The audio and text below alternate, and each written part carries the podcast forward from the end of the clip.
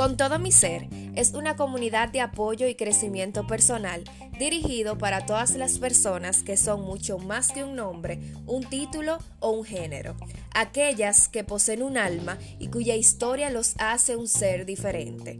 Este podcast habla de diferentes temas y recomendaciones en donde cada semana los invitados te ayudarán a vivir con todo tu ser. Soy Sorimar Espinal, host de este podcast y a través de este espacio quiero enseñarte que eres un ser único e irrepetible. Bienvenido.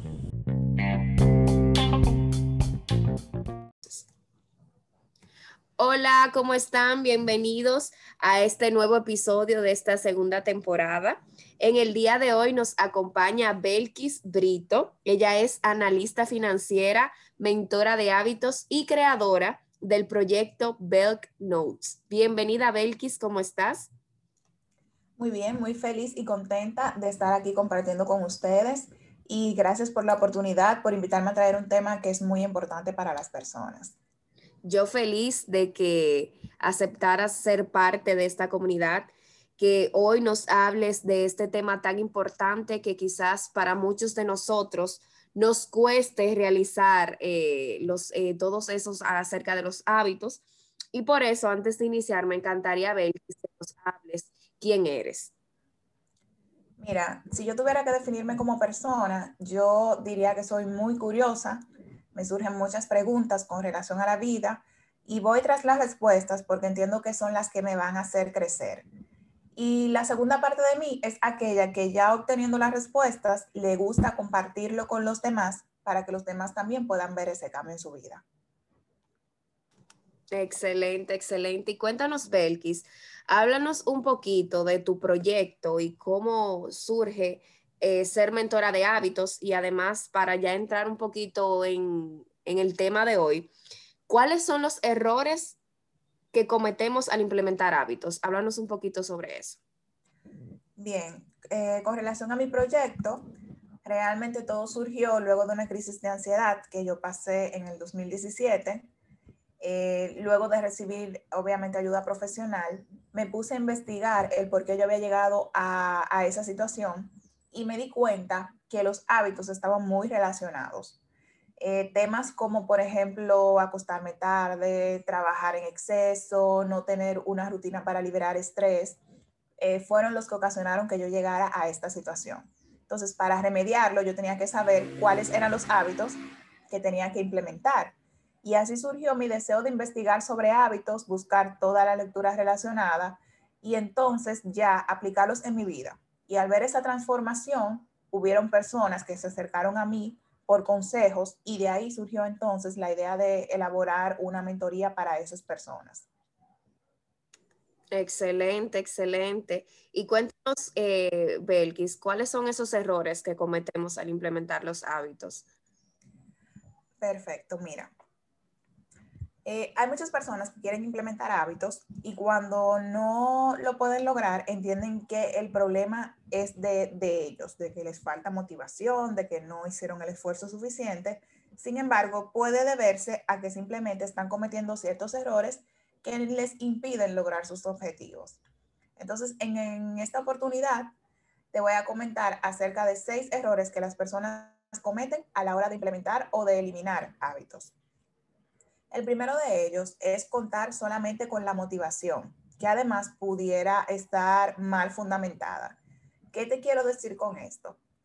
Cuando una persona quiere hacer ejercicios, los primeros días tú puedes estar muy motivado y hacer ejercicio, pero la motivación no puede ser tu motor porque la motivación no es constante. Va a llegar un momento donde tú vas a perder la motivación y entonces vas a dejar de hacer ejercicio.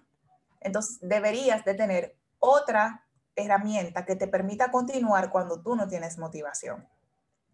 La segunda parte de este mismo punto es que a veces nuestra motivación puede estar eh, fundamentada en el objetivo equivocado, es decir, nos enfocamos en el resultado y no en la transformación. Tú quieres lograr un cuerpo atlético en tres meses, entonces si no lo logras, siente que fallaste, pero probablemente a los tres meses tú vas a tener un cuerpo y unas, una serie de beneficios diferentes que los que tú tenías al inicio. Por lo tanto, tú sí hiciste un progreso, quizás no lo que tú tenías en tu mente, pero sí te transformaste como persona porque tú no eres la persona que inició hace tres meses a hacer ejercicio.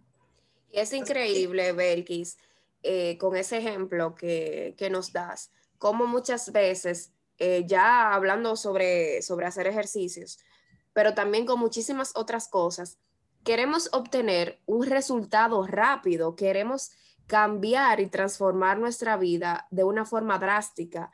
Y yo siento que ahí es que está muchas veces uno de los errores. Eh, queremos eh, ya de la noche a la mañana tener esos hábitos, ya de que vamos a tener ese plan perfecto, de que vamos a realizar esa meta tal y como lo establecimos quizás en nuestro journal, quizás en nuestra agenda, de que vamos a planificar, eh, incluso eh, haciendo ejercicios, de que esa meta de que vamos a, a rebajar X libras, de que vamos a tener ese cuerpo perfecto en tal tiempo. Y cuando vemos que los resultados se alteran un poquito, nos juzgamos y nos presionamos tanto que muchas veces dejamos eso atrás. Entonces, qué bueno escuchar decirte eso de que la motivación no debe de ser eh, como el eje principal de todo, porque siempre había escuchado y era lo que tenía entendido, de que la motivación era como lo primordial para implementar algún.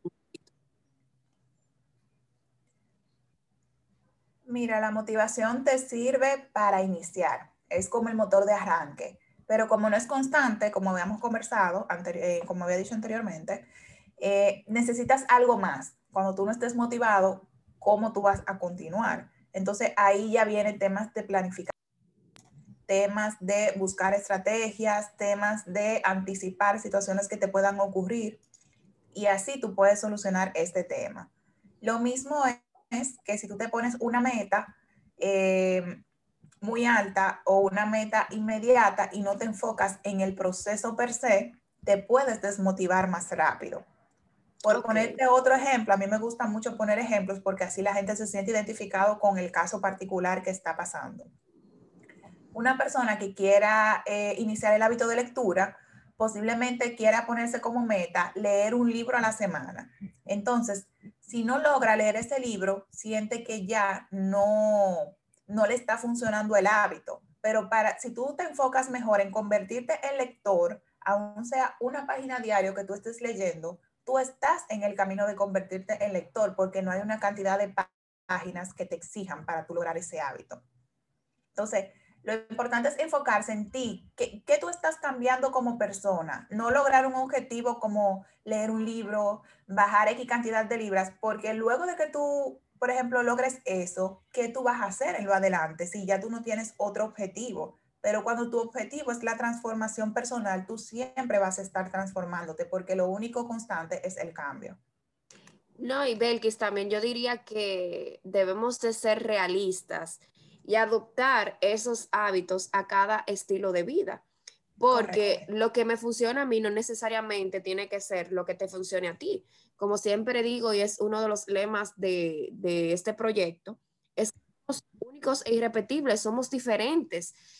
Eh, lamentablemente no podemos seguir el patrón que vemos quizás eh, que le funciona a algunos y venir a nosotros a querer implementarlos. Entonces, es tener conciencia de qué me funciona a mí, cómo yo puedo implementar ese hábito, de que en realidad yo pueda realizarlo, de que como dices, no puedo leer un libro a la semana porque no tengo el tiempo suficiente para hacerlo, pero sí puedo por lo menos eh, trimestral leer un libro, un ejemplo, algo ya más que soy madre porque trabajo, porque tengo muchísimas cosas, pues lo importante es hacerlo. Lo importante es que yo eh, a la semana puedo leer quizás eh, X cantidad de páginas o quizás, por ejemplo, si es en el caso de hacer ejercicio, que es algo muy común, bueno, no puedo ir los cinco días a la semana, pero voy a tratar de ir dos veces, tres veces, eh, según mi, mi horario, pero lo importante es hacerlo.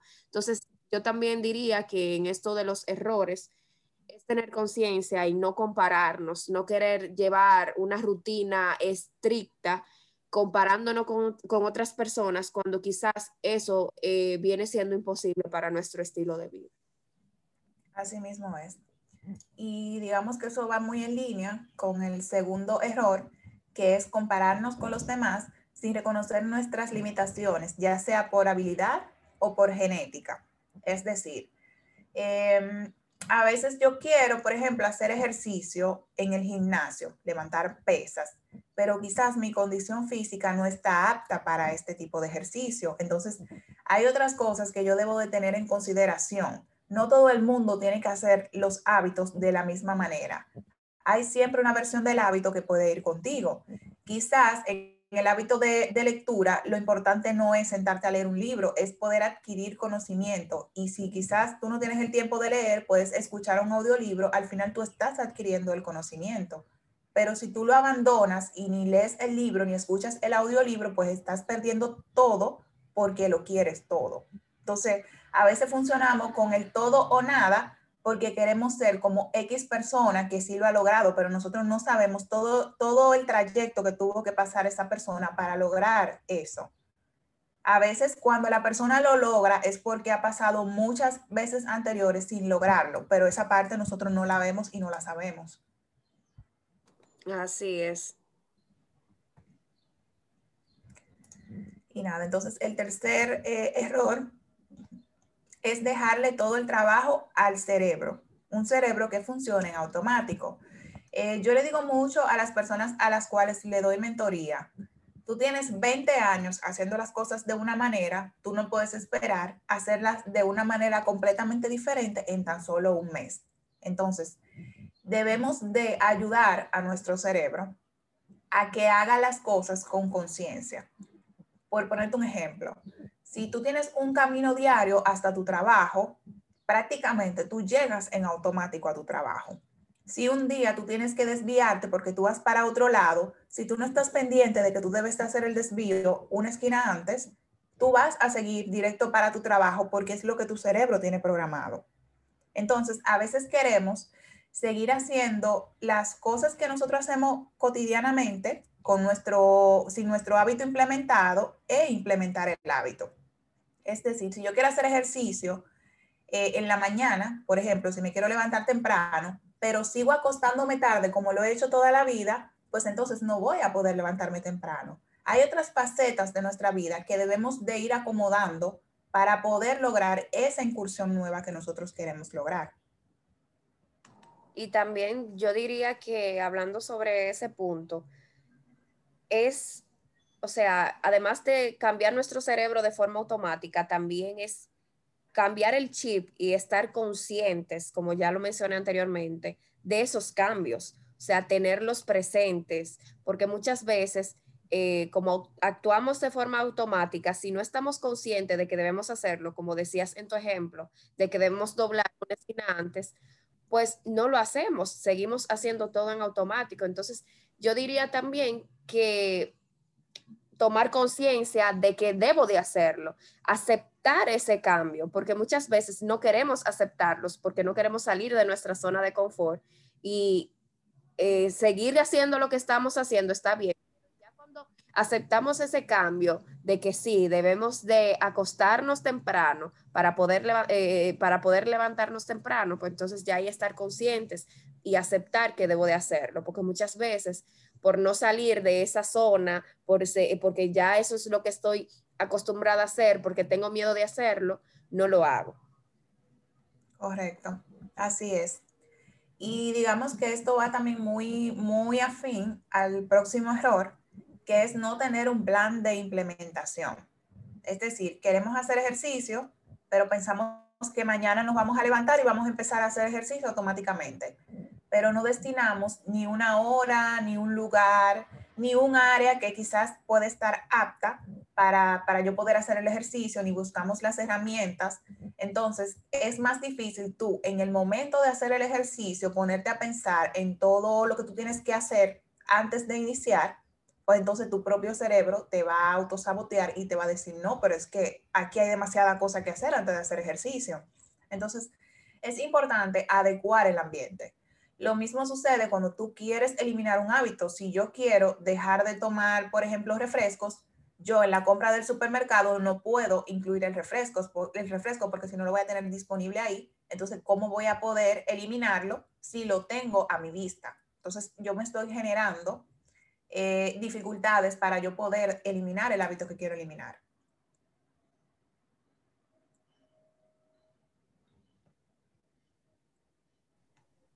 Así es.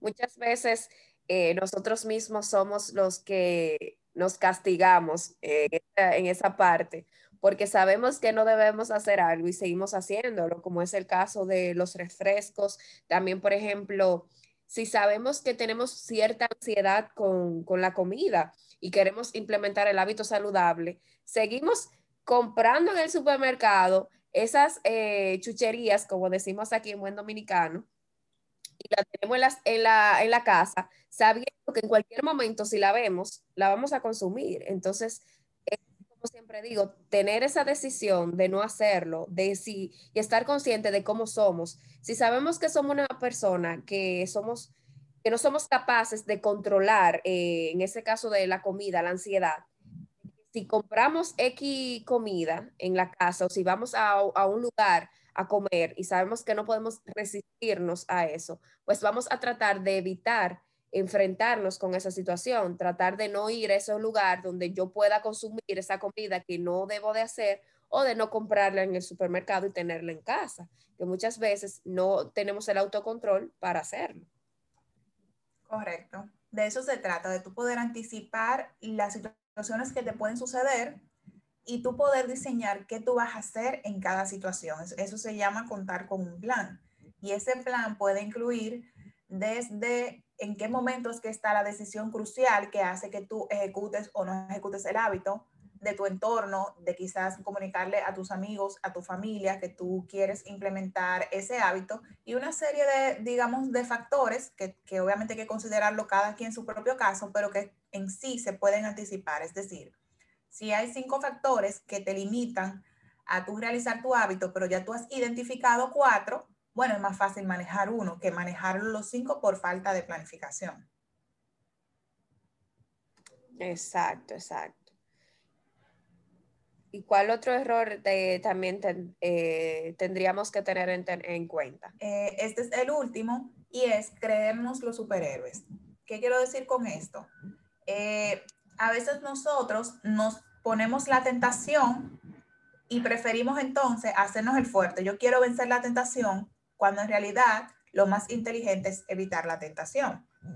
Volviendo con el ejemplo de hábitos que tú quieres eliminar, si yo quiero dejar de comer un, alimento que no es saludable, mi fortaleza no es tenerlo en la nevera, ir a la nevera y no tomarlo. Mi fortaleza es no comprarlo para ni siquiera tenerlo disponible en la nevera si yo sé que yo soy una persona que compra de forma compulsiva, la idea no es tener la aplicación en mi teléfono, abrirla, ver todo y a la hora de comprar no darle al botón de comprar. Esa no es mi fortaleza. Mi fortaleza es yo ni siquiera tener la aplicación o hacer un proceso tan largo y tan difícil que yo pueda desistir en cualquier parte del proceso de compra. Es decir, no tenemos que hacernos lo fuerte y resistir la tentación porque no siempre lo vamos a poder hacer. Pero si la tentación no está, ni siquiera tengo que hacer esfuerzo alguno.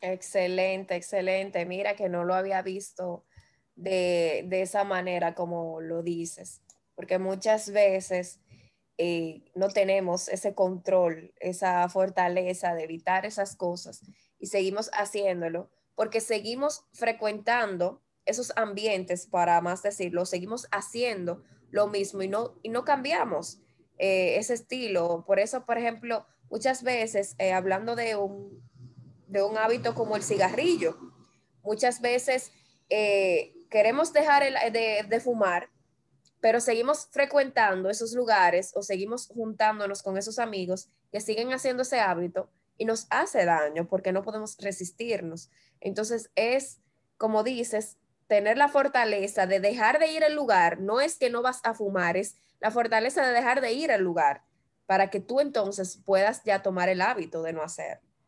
Correcto, así es. Eh, digamos que no, va a costar menos. Y, y, aquí hay una frase que es lo que puedo resumir básicamente todo lo que es implementación y eliminación de hábitos.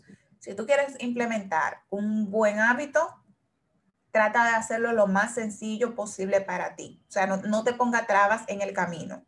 Si tú quieres eliminar un mal hábito, pues entonces vamos a hacerlo de difícil acceso para ti, para que tú ni siquiera tengas que esforzarte en resistir una tentación porque la tentación no va a estar. O sea, básicamente ese es el secreto. Lo que pasa es que a veces nosotros lo hacemos al revés.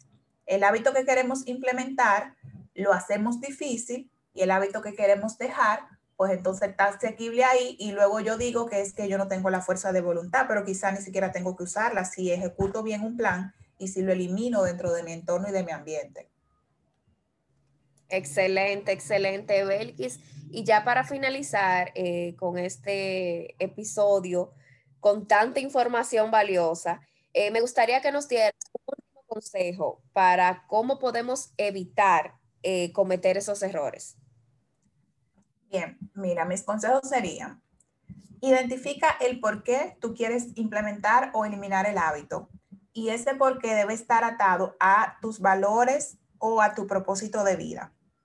Para que la motivación, al estar bien fundamentada, pueda estar disponible en los momentos en que tú la necesites para arrancar o dentro del flujo de la motivación, porque como ya hablamos, no es constante, pero sí tiene sus momentos donde es necesaria. Lo segundo, ejecuta un plan y sé consciente de ello porque tu cerebro trabaja en automático y si tú quieres implementar algo nuevo, tú tienes que enseñarle eso nuevo a tu cerebro. Adecua tu ambiente, ya sea para facilitarte el hábito que quieres implementar o para dificultar el que quieres eliminar y evita la tentación. No quieras eh, ser un superhéroe, sino simplemente tu fortaleza es evitar las situaciones que te hacen recaer en el hábito.